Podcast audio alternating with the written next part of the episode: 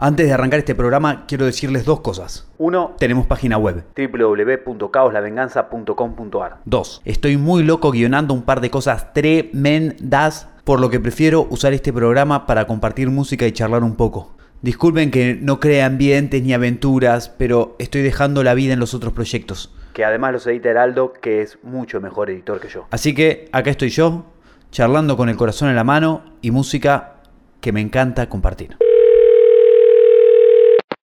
A partir de ahora sos cómplice. Caos.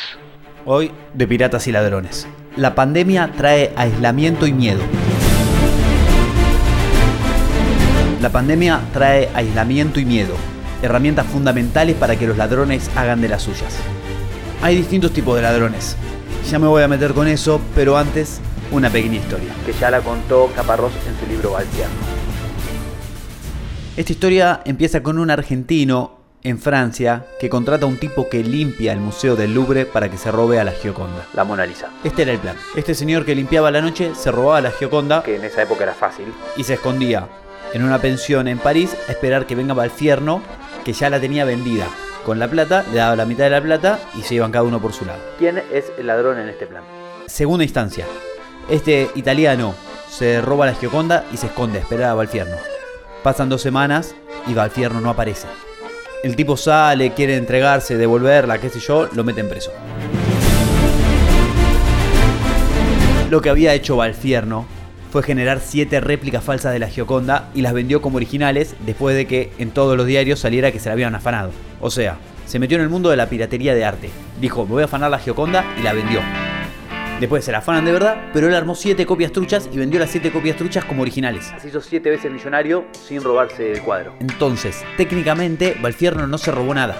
Solo vendió réplicas truchas a gente que no lo puede denunciar porque estaba comprando en el mercado ilegal. ¿Quién es el ladrón? ¿El tipo que está en un barco volviendo millonario a su país? ¿O el tipo que está en un cuarto de una pensión? Sin saber que lo está rodeando la policía, mientras él, sentado, espera que llegue su jefe. The Rolling Stones, Waiting on a Friend.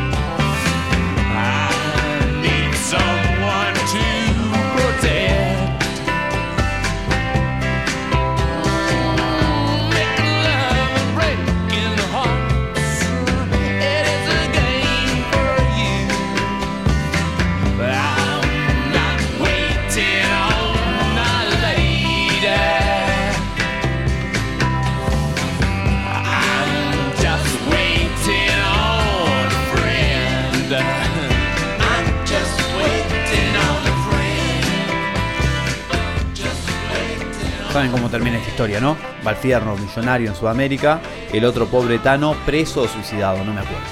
Lo que nos muestra esta historia es que a la cárcel no van los ladrones, van los pobres y los perejiles.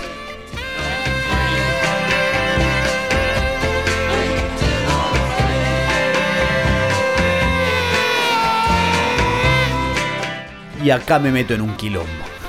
El robo y la pobreza. ¿Por qué Arsenio?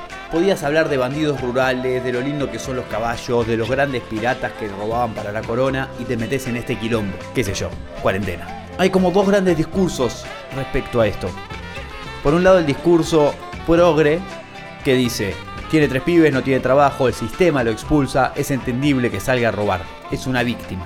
Y la otra mirada, la del sudor de la frente, Que dice, está lleno de gente pobre y no todos son chorros, el que roba marche preso. Estoy generalizando un poco, todo tiene matices y detalles.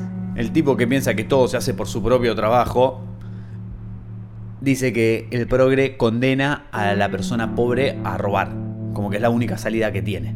Y el progre acusa al facho, ponele para poder discutir, que le gusta perseguir a la gente, que quiere encerrar gente en la cárcel, que la inseguridad esté en otro lado. ¿Y vos, Arsenio, qué pensás? Grosso modo, que hay gente con alma de chorra en todas las clases sociales, en todas las religiones, en todos los países, en todas las ideas políticas, y que esa gente tiene que ir presa. También creo que como Estado, porque Estado somos todos y todas, no solamente los que gobiernan, deberíamos garantizar las condiciones para que solamente robe quien disfrute de robar y se atenga a las consecuencias, y no gente que se ve obligada a robar por las condiciones, el contexto, el lugar donde nació y donde creció. Pero entonces, ¿qué? ¿No hacemos nada hasta que redistribuyamos la riqueza y no haya más pobres? Y no, algo hay que hacer porque para eso falta mucho, y si no, eliminemos a la policía, eliminemos las leyes y que cada uno viva como pueda. Por otro lado, La cárcel en la Argentina se crea con el fin de reformar a la gente. Entonces no es que lo metemos preso para que esté guardado y yo pueda ir tranquilo a comprar al chino, sino para que en la cárcel aprenda de su error, teóricamente estamos hablando, ¿no? aprenda un oficio y salga a reinsertarse en la sociedad. Ahora esto es una gran falacia. Porque primero, la cárcel arruina a la gente mucho más de lo que la reforma. Pensemos así, el 85% de la gente que va presa va por crímenes menores. Generalmente en los últimos cuatro años por narcomenudeo. ¿Qué es narcomenudeo? Ser mulita, llevar un poquito de droga de un narco más grande a un consumidor más chico. Los agarran cuatro años o las agarran, porque muchas son mujeres, cuatro años de prisión, donde pasa de ser una persona que lleva 200, 300 gramos de marihuana a conocer la tortura, la violencia física, los abusos de autoridad, eh, salir a robar en nombre de la policía, lo peor del ser humano. Además, salís, ponele que tenés la suerte de aprender un oficio o una profesión en la cárcel. Por haber estado preso, nadie te da trabajo. Entonces, ¿qué clase de reformación y reinserción tiene alguien que metes preso? Entonces, estoy seguro que ser pobre no es una excusa para robar.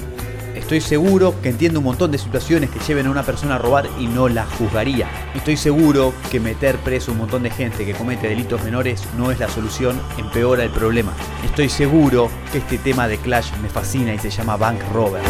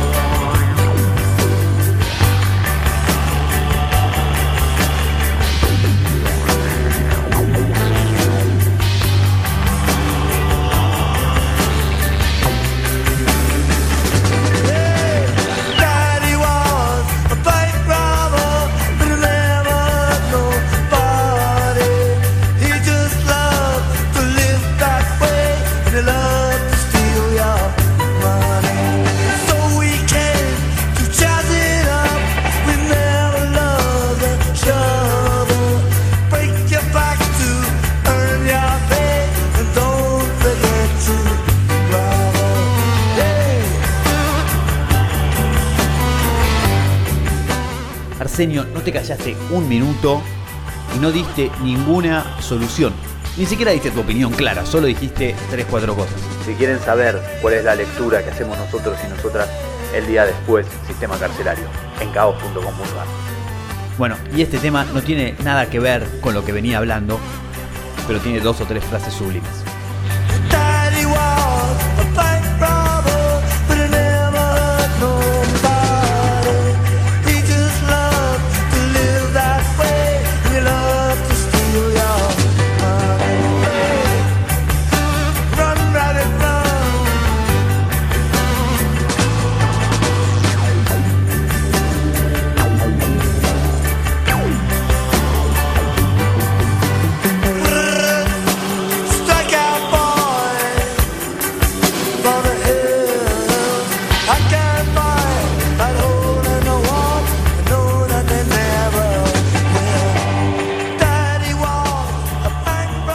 Una que me gusta mucho dice, algunos son ricos, otros son pobres, así es el mundo, pero yo no creo en acostarme y decir qué perra suerte. Y la última, hablando de su padre que salía a robar bancos. Y la última, un viejo en un bar dijo, yo nunca conocí la cárcel, una vida trabajando frente a una máquina es 10 veces peor que una prisión. Caos no es un programa. Caos no es un podcast. Caos es un concepto, una forma de crear, una mirada del mundo. Son contenidos radiofónicos que se expresan a través de una página web. Caos es un reflejo de la sociedad, una respuesta al caos que se vive día a día, en una sociedad donde el éxito económico se convirtió en la convicción generalizada. Caos es convicción hecha arte, arte sonoro. Caos se ordena en una página web que saldrá a la luz cuando termine la cuarentena. Hoy el falso orden que regía nuestro mundo está en crisis. Nuestra misión, destruir ese orden. Generar un caos que permita crear de manera diferente. Del nuevo orden nos ocuparemos más adelante. Y ahí viene este otro ladrón, el vieja escuela, que quiere robar y gastársela toda, que decide apostar a todo o nada porque en verdad no tiene mucho que perder, pero si le sale bien, va a vivir como él siente que se lo merece. El perro diablo haciendo un cover de ratones paranoicos para levantar un poco. Cowboy. Oh.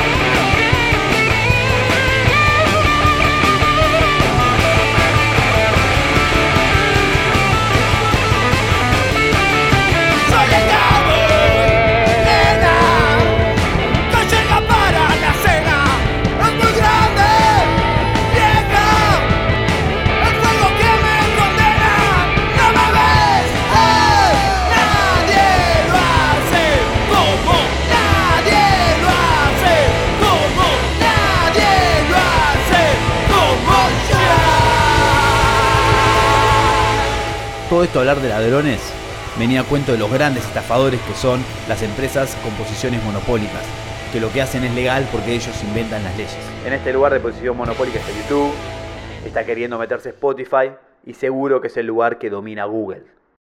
Lo que me asusta en este momento es esta ley por la que decir COVID-19 te pueden censurar. Ya hablamos de la censura que ejerce YouTube sobre los youtubers así. Pero lo interesante es esto, miren. Otra pequeña historia. Hay dando vueltas una encuesta que demuestra que Google Podcast es una aplicación que no usa nadie. Es mala, no sirve, no prende, qué sé yo, no la usan, nadie se la descarga. Para escuchar podcast funciona más Spotify, Apple Podcast y hay una que usamos los que tenemos Android que se llama Podcast Addict. Una aplicación chiquita que armaron unos franceses que está bien, funciona, yo lo usaba, sirve para buscar podcasts que están alojados en cualquier lado. Bueno, cuestión que Google decidió sacarla de Google Play. Que la gente no pueda bajársela porque viola las normas de COVID-19. O sea, que nadie puede bajarse Podcast Addict porque sus podcasts hablan del COVID-19 sin autorización de los ministerios. Pero la verdad es que esta aplicación no produce podcast, solo recoge y difunde podcasts que están alojados en otro lado. Es lo mismo que hace Spotify, que hace Anchor, lo mismo que hace Google Podcast. De hecho, Podcast Addict y Google Podcast tienen casi los mismos podcasts en sus buscadores. Pero Google Podcast no está censurada. ¿Por qué? ¿Qué pasó? Fácil. Google cambió las leyes de la manera que le gusta para censurar y dar de baja Podcast Addict, que era su competidor directo. Y así promociona su aplicación y le come el mercado. Nada, una estrategia monopólica de posición dominante y de los dueños del sistema más grande. Somos la aplicación y somos los dueños de los que te llevan a la aplicación. Lo mismo hace Grupo Clarín con las señales de cable. Me acabo de dar cuenta de algo.